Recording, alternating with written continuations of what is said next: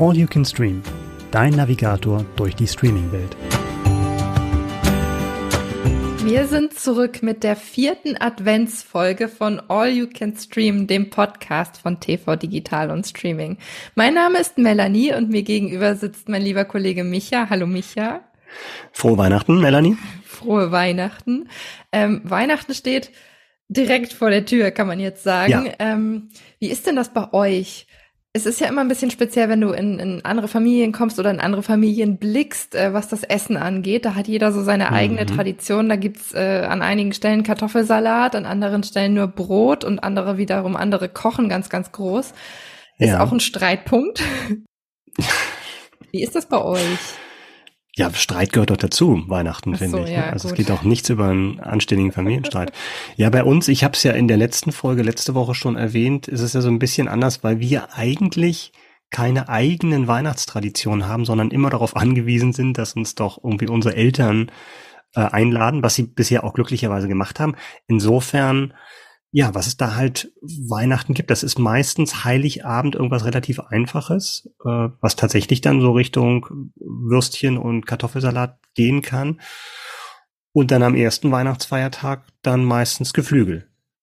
Oh, Gans ja. dann quasi oder Ente? Genau, Gans, Gans oder Ente. Ja, aber da sind wir tatsächlich in der komfortablen Situation, uns bekochen zu lassen. Und das ist tatsächlich ein Luxus, ne? Mhm. Das ist schon eine gute Sache. Ich habe ja. letztes Jahr das erste Mal einmal in meinem Leben äh, Gans gegessen. Vorher mhm. noch nie. Okay. Es hat äh, sehr, sehr viele Jahrzehnte gedauert, bis ich dazu Vorher immer nur mit alles mit, mit Glühwein kompensiert. ja, so ungefähr. Ähm, nee, ansonsten gab es nämlich Weihnachten immer Grünkohl und Kassler. Ah, okay. Also von daher Ente und Gans und so weiter habe ich eigentlich nie gegessen. Deshalb mhm. war das eine, eine ganz spannende Erfahrung und es hat mir tatsächlich auch sehr gut geschmeckt. Also das heißt tatsächlich, ja. es schmeckt ja einfach auch sehr gut. Aber mhm. ähm, ja, könnte man beibehalten, könnte man öfter mal machen. Von daher. Ja, ja, dann ist es wahrscheinlich nichts Besonderes mehr. Ne? Das ist ja tatsächlich dann auch bestimmte Sachen, die man sich dann nur Weihnachten gönnt, ne? Und dann halt auch dann in den Geschmack ja auch nicht nur das reinspielt, was auf dem Teller liegt, sondern das ganze Ambiente und die Stimmung und so weiter. Wir haben auf jeden Fall eine Idee, was ihr zu diesem Essen vielleicht äh, hören könntet, beziehungsweise gucken könntet. Äh, zum Verdauen Essen, vielleicht. Zum Verdauen oder vor dem Essen. Hm. Um, ich gucke immer vor dem Essen etwas, um dann irgendwie quasi darauf eingestimmt zu sein. Da bin ich ja noch Geschenke kaufen. Ach so, ja. ja. Ich hoffe, das ist ein Gerücht, ehrlich gesagt. Ich hoffe, das stimmt nicht. Für dich hoffe meistens, ich das nicht. Me meistens bastel ich dann noch was, kurzfristig. Oh ja, super. Für meine Kinder. die freuen damit sich. Die, damit die sehen, wie das ist. Ah, genau. Nee, wir haben dieses Mal wieder einen Klassiker und eine, damit die sehen, was das ist, sagte gerade so. oh Gott. Ähm, Genau, wir haben dieses Mal wieder einen Klassiker, wollen wir mal wieder ein bisschen ernst werden hier, ein Klassiker und eine Neuerscheinung mit dabei. Äh, genau, und wir freuen uns natürlich darauf, die jetzt für euch präsentieren zu können. Ja, worüber wir uns natürlich auch freuen, ist natürlich, wenn ihr uns fleißig folgt und abonniert, falls ihr das noch nicht getan habt, genau. weil ja, wir haben ja jetzt schon die vierte Adventsfolge, das heißt, ein Ende ist nahe. Das ist dann auch die die letzte äh, Weihnachtsfolge, die letzte Special-Folge, aber es geht natürlich weiter mit Can Stream, dann spätestens im Januar, Anfang Januar. Und wenn ihr da mal up to date sein wollt, dann am besten abonnieren, am besten jetzt und natürlich ganz weihnachtlich das Glockensymbol aktivieren. Dann seid ihr immer auf dem neuesten Stand. Und natürlich Bewertung natürlich auch immer gerne gesehen. Ähm, gibt ja einige Podcast-Plattformen, wo ihr tatsächlich dann auch Sterne verteilen dürft. Also auch das sehr weihnachtlich. Haut alles raus, was ihr habt. Lob, Kritik. Wir sind dankbar für jede Form von Rückmeldung und freuen uns natürlich hm. auch darauf. Ja, ist ja die Zeit des Gebens. Ne? Insofern gebt uns Feedback. Danke. Ja, unser erstes Thema ist äh, verwünscht nochmal.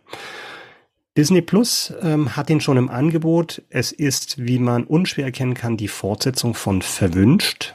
Und Melanie verrät uns mal, wo der Film ansetzt und wie viel Zeit vergangen ist zwischen Teil 1 und Teil 2.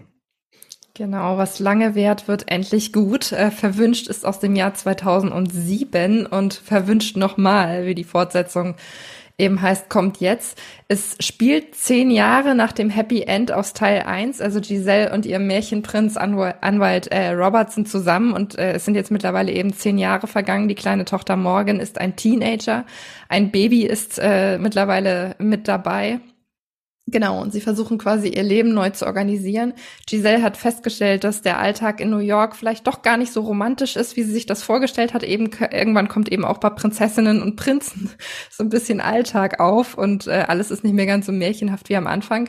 Und um wieder ein bisschen Stimmung reinzubringen, um eine andere Atmosphäre zu schaffen, ziehen sie eben um in einen Vorort und hoffen sich dann da einen neuen Alltag aufbauen zu können. Das Ganze äh, läuft aber auch nicht so richtig rund. Also sie ist mit der, mit der Ortschefin ähm, quasi nicht so richtig verbündet von Anfang an und wünscht sich dann eben einen, einen märchenhaften Alltag, hat einen Zauberstab, mit dem das funktioniert und ähm, in dem Moment, wo sie sich das wünscht, geraten die Dinge so ein bisschen außer Kontrolle. Ich muss ja sagen, ich habe den ersten Teil damals sehr, sehr gemocht, ähm, weil er ja auch sehr, ja, was sehr Eigenständiges war. Und es war einerseits irgendwie so eine Liebeserklärung an die Disney-Märchen, durch die man ja sehr stark geprägt ist. Und andererseits hat es ja natürlich auch mit bestimmten Genre-Konventionen so ein bisschen gespielt. Das muss man vielleicht nochmal dazu sagen, dass sie ja eigentlich aus einer Märchenwelt kommt und dann genau. halt in New York in, in, in unserer Realität landet und natürlich da sehr ja aneckt und natürlich über viele Sachen erstaunt sind, die für uns gegen alt, alltäglich sind. Ne? Aber wir treffen jetzt dann Giselle, wie sie sich tatsächlich schon wirklich zurecht gefunden hat in diesem genau. Genau, sie hat sich mittlerweile im, im realen Leben quasi zurechtgefunden. Der Film dreht das jetzt so systematisch um. Also es startet in der Realität und begibt sich dann quasi irgendwann wieder in diese Märchenwelt.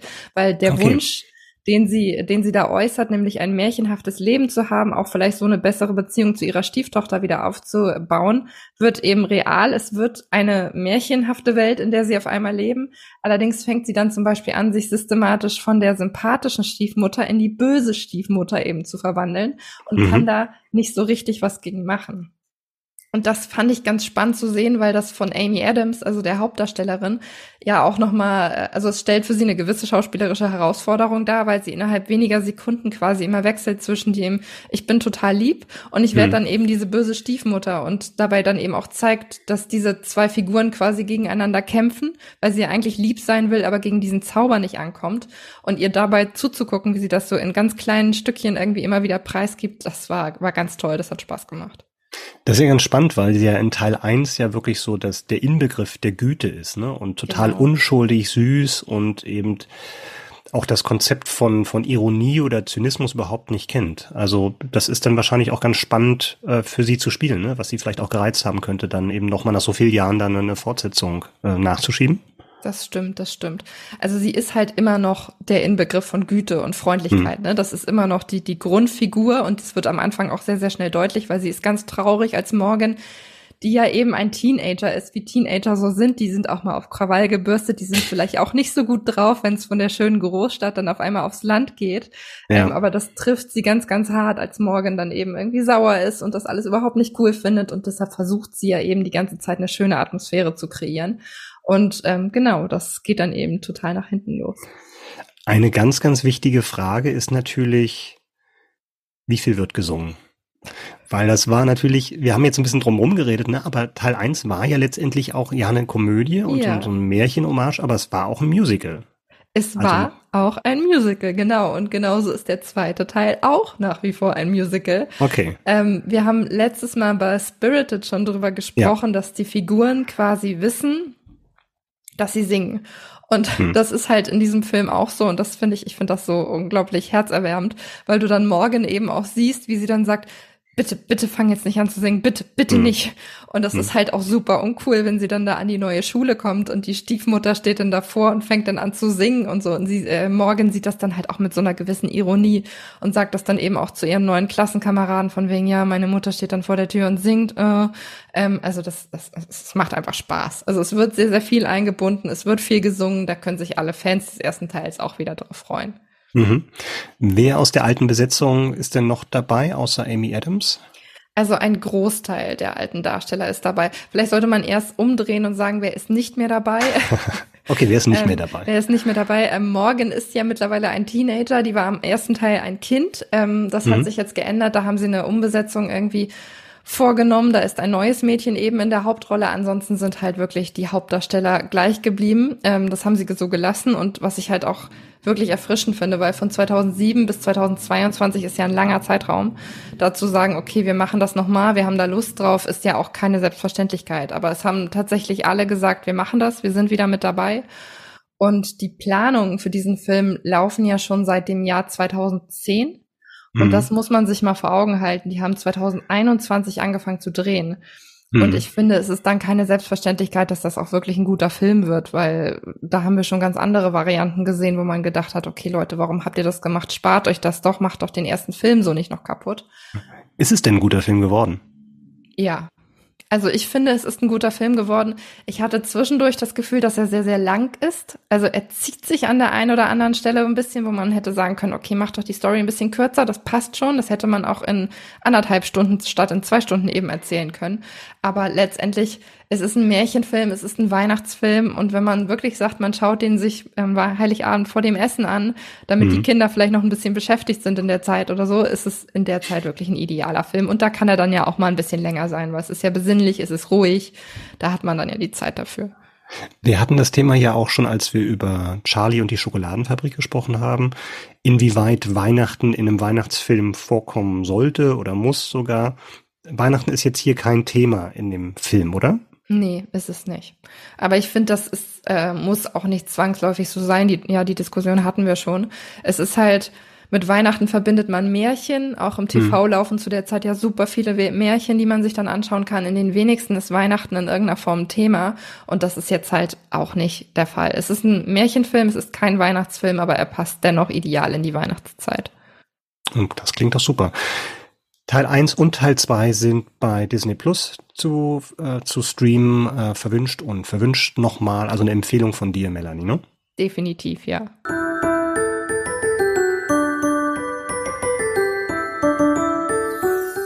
Wir kommen zu dem allerletzten Klassiker, den wir in diesen Adventsfolgen vorstellen. Und zwar hat Micha einen, einen ganz besonderen Wunsch geäußert, über den wir uns vorher ähm, sehr, sehr oft unterhalten haben, ob wir das jetzt auch wirklich machen oder nicht. Wir haben uns dafür entschieden, es zu machen. Und zwar geht es um Ist das Leben nicht schön? Der ist bei Join derzeit verfügbar. Und Micha, korrigiere mich, er ist aus dem Jahr 1946. Er ist aus dem Jahre 1946. Er ist nicht nur bei Join, er ist auch bei Magenta TV ah, verfügbar. Okay. Also für den einen oder anderen, der vielleicht auch noch ein WM-Abo, Probeabo hat, natürlich dann auch die Gelegenheit. Ja, und äh, du hast gerade so schön gesagt, wir haben lange über ich habe den Wunsch geäußert und da Weihnachten ist, hast du mir, glaube ich, einfach großzügig, wie du bist, diesen Wunsch erfüllt, über diesen Film sprechen zu dürfen. Ganz genau, das war mein Weihnachtsgeschenk an dich. Gibt's aber sonst nichts anderes mehr. nee, war schon meine Großzügigkeit ausgeschöpft bis zum Rande. Ja. Um was geht es denn in diesem Film? Also ich, ich kannte ihn nicht, ich muss da mhm. ganz offen sein, mir hat das überhaupt nichts gesagt. Ich habe den Titel das allererste Mal gehört. Ähm, meinst du, ich bin da die Einzige und um was geht es in dem Film? Es ist auf alle Fälle ein Film, der in den USA populärer ist als in Deutschland oder in Europa. Warum das so ist, kann ich gleich nochmal erzählen. Vielleicht erstmal kurz so die Story. Es geht um George Bailey, der wohnt in einer Kleinstadt in Bedford Falls und der gerät absolut unverschuldet in große Geldsorgen, wo er auch, wo das Geld von anderen Leuten, was ihm anvertraut wird, verloren geht, nicht durch sein Verschulden, aber er, ähm, ja, er verliert allen Lebensmut und will sich tatsächlich in der Weihnachtsnacht, also Heiligabend, das Leben nehmen. Und in letzter Sekunde erscheint ihm ein Schutzengel namens Clarence und rettet ihn. Aber George ist immer noch überzeugt, dass es besser gewesen wäre, wenn er nie geboren worden wäre. Und Clarence, der Schutzengel, zeigt ihm eben, eben genau das. Er zeigt George die Welt oder zumindest der Ort, in dem er lebt, wie er ausgesehen hätte, wenn George nicht existiert hätte. Und er zeigt damit George auch, welchen Einfluss er, ohne es immer zu merken, auf das Leben seiner Mitmenschen hatte harter Tobak. Also klingt es zumindest nach. Ich weiß, ja. Kommt da Stimmung auf? Ist das wirklich ein Film, der, der für Weihnachtsstimmung sorgt oder ist es eher wichtig, dass er eine Message liefert? Beides würde ich sagen. Ne? Also der, der, die entscheidende Szene eben, das spielt dann schon in der Weihnachtsnacht und ist natürlich so ein bisschen so eine Variation von Charles Dickens Weihnachtsgeschichte. Wir hatten bei Spirited schon drüber gesprochen. Ist zumindest verwandt und ja, es ist, es ist starker Tobak. Es ist aber ich glaube, das ist auch genau das, was mich, ähm, was mich dann im Film so begeistert, weil es halt, also klar, Weihnachten ist ähm, eine Feier, wo man gute Laune hat und mit mit lieben Menschen zusammen sind. Aber ich finde, da ist auch für mich hat Weihnachten auch immer was melancholisches. Und der Film schafft es halt, diese Düsternis halt auch wirklich einzubauen. Und also klar, Selbstmord an Weihnachten ist schon, es gibt schon lustigere Themen. Mhm. Aber eben dieser Verlust und das, er geht halt durch wirklich eine sehr, sehr existenzielle Krise, wo vielleicht, ich denke mal, jeder sich irgendwie zumindest so teilweise reinversetzen kann. Also das, das Leben zu hinterfragen, bin ich ein guter Vater, bin ich eine gute Mutter, bin ich ein guter Sohn, bin ich eine gute Tochter, habe ich Menschen enttäuscht, ähm, bin ich ein guter Mensch? Das ist die Frage, die er sich stellt und damit kann irgendwie, finde ich, jeder was, was anfangen. Das stimmt. Ich fand die Entstehungsgeschichte, da habe ich mich ein bisschen reingelesen, ganz spannend. Und zwar war das ja im Ursprung eine Kurzgeschichte, die mhm. dann ja auch wirklich gar keinen Abnehmer gefunden hat. Und dann hat der Autor die an, äh, an verschiedene Bekannte geschickt auf einer Postkarte oder als Brief. Und auf diese mhm. Art und Weise sind dann letztendlich Filmproduzenten darauf aufmerksam geworden, oder? Stimmt das? Habe ich das so richtig wiedergegeben? Ab, absolut. Also es ist schon eine spannende Entstehungsgeschichte, die es heute wahrscheinlich auch nicht mehr so ohne weiteres geben würde. Der Film wurde dann gedreht und das war dann durchaus auch prominent. Also Frank Capra war schon eine große Nummer als, als Regisseur damals und James Stewart dann auch seine erste Rolle nach dem, nachdem er aus dem Zweiten Weltkrieg zurückgekommen ist. Also James Stewart wirklich einer der größten Stars des alten Hollywoods. Aber das hat dem Film nicht wirklich geholfen. Also an der Kinokasse war es eher enttäuschend. Und spannend ist dann eigentlich, dass es erst Ende, Mitte der 70er zu einem Kultfilm geworden ist. Weil da die Rechte ausgelaufen sind. Und der Rechteinhaber hatte versäumt, die Rechte zu verlängern, so dass der Film in, in die Public Domain übergegangen ist. Das heißt, jeder Fernsehsender konnte den, ohne die Rechte zu haben, einfach zeigen. Und die haben das auch gemacht ähm, zu Weihnachten. Und dadurch war der Film so omnipräsent, dass dann wirklich der nochmal so ein zweites und ein drittes Leben bekommen hat, wo noch eine ganz andere Zielgruppe plötzlich diesen Film für sich entdeckt hat. Man sieht ihn auch ganz häufig in, in moderneren Weihnachtsfilmen oder in den Weihnachtsfilmen der 80er und 90er Jahre, äh, die zumindest Filme, die an Weihnachten spielen, dass dann oftmals das im Hintergrund läuft, weil die Leute das wirklich damit assoziieren und du brauchtest halt nicht nochmal die Rechte einkaufen, weil wie gesagt, jeder konnte diesen Film einfach nur zeigen, wenn er es wollte, jeder Fernsehsender. Das Entstehungsjahr ist ja auch ein besonderes. Es ist das Jahr 1946, das ist quasi direkt im Anschluss an, an die Kriegsjahre entstanden, dass da mhm. vielleicht das Interesse noch nicht so da war, ins Kino zu gehen oder die, die Ausgangsposition vielleicht noch nicht so da war, dass viele Leute ins Kino gegangen sind, kann ich mir auch vorstellen, dass das da mit reingespielt hat, dass dieser Film zu seiner Entstehungszeit eben nicht erfolgreich geworden ist.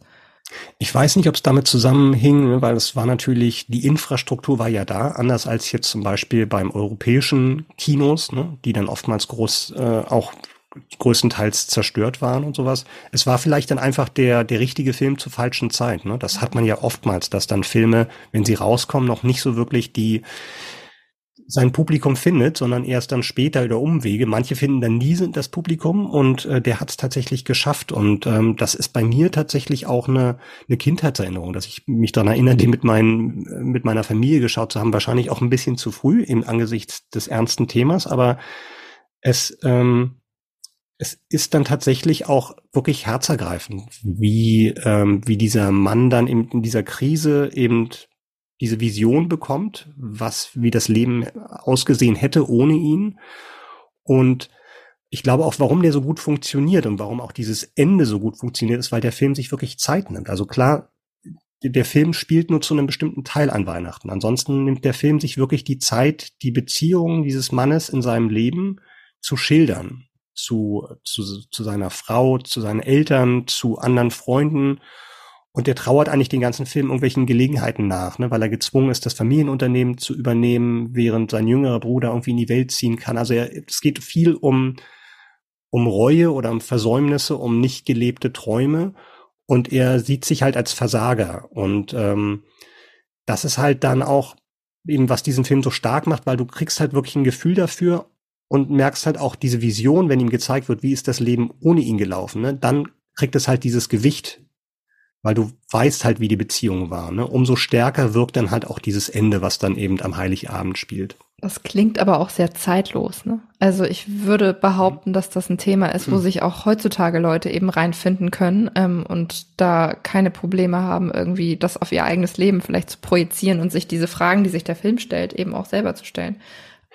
Absolut. Also für mich, ich bin da vielleicht ein bisschen befangen, weil ich den halt seit, seit Kindheitstagen kenne, aber wenn ihr mir nicht glaubt, ne, also IMDB hatten wir ja auch schon mal erwähnt, diese 250er Liste, wo äh, die weltweit größte Filmdatenbank, wo Leute abstimmen, da steht der Film auf einer Stufe mit dem ersten Star Wars Film. Also das hat, hat wirklich den Signal, Ruf, ja. das hat wirklich den Ruf eines der besten Filme aller Zeiten, meiner Meinung nach auch zu Recht. Ähm, und dieses, was du meintest mit zeitlos, ich kann schon verstehen, weil wir haben so ein bisschen, ähm, ich hatte noch nicht erwähnt, dass das ein Schwarz-Weiß-Film ist. Von 46 ist das ja natürlich auch naheliegend. Das kann Leute abschrecken. Ich weiß, wir heißen All You Can Stream, aber ähm, das ist so ein Fall, wo ich tatsächlich auf physische Datenträger zurückgreifen würde. Also holt euch die Blu-ray. Da gibt's nämlich auch eine nachkolorierte Fassung drauf. Also für Leute, die bei Schwarz-Weiß-Filmen schreiend aus dem Raum rennen. Nachkoloriert, auch sehr gut gemacht. Also jetzt nicht irgendwie, dass es total unnatürlich wirkt. Äh, da kann man vielleicht so das ein bisschen einsteigerfreundlicher gestalten. Weil man möchte sich ja auch nicht immer auf Streaming-Plattformen ähm, verlassen, insbesondere wenn es jetzt vielleicht kleinere sind. Insofern ist man da mit einer Blu-ray sehr, sehr gut bedient. Nichtsdestotrotz ist dieser Film, ist das Leben nicht schön, natürlich trotzdem bei Join und bei Magenta verfügbar. So, das war die letzte Adventsfolge, Micha. Das heißt, es ist Weihnachten. Wir bringen an Weihnachten, Weihnachten keine Folge mehr raus. Ja, es hatte ohnehin so ein bisschen was so von Silvester auch, so ein Countdown, so ein kleiner. Ja, so ein bisschen, ich. ne? Hm. Ja. Vielleicht machen wir nächstes Jahr tatsächlich eine Adventskalender-Variante dieser Specials, dass wir jeden Tag ein, äh, eine, eine Produktion vorstellen. Mal schauen, das ist noch ein bisschen hin, wir haben noch ein bisschen Zeit. Wir mhm. würden uns natürlich trotzdem freuen, wenn ihr auch im Januar wieder reinhört in All You Can Stream. Der erste Freitag im Monat sind wir wieder für euch da. Und genau, bis dahin wünschen wir euch natürlich ein, ein schönes Fest und kommt gut ins neue Jahr. Macht's gut. Tschüss. Frohe Weihnachten.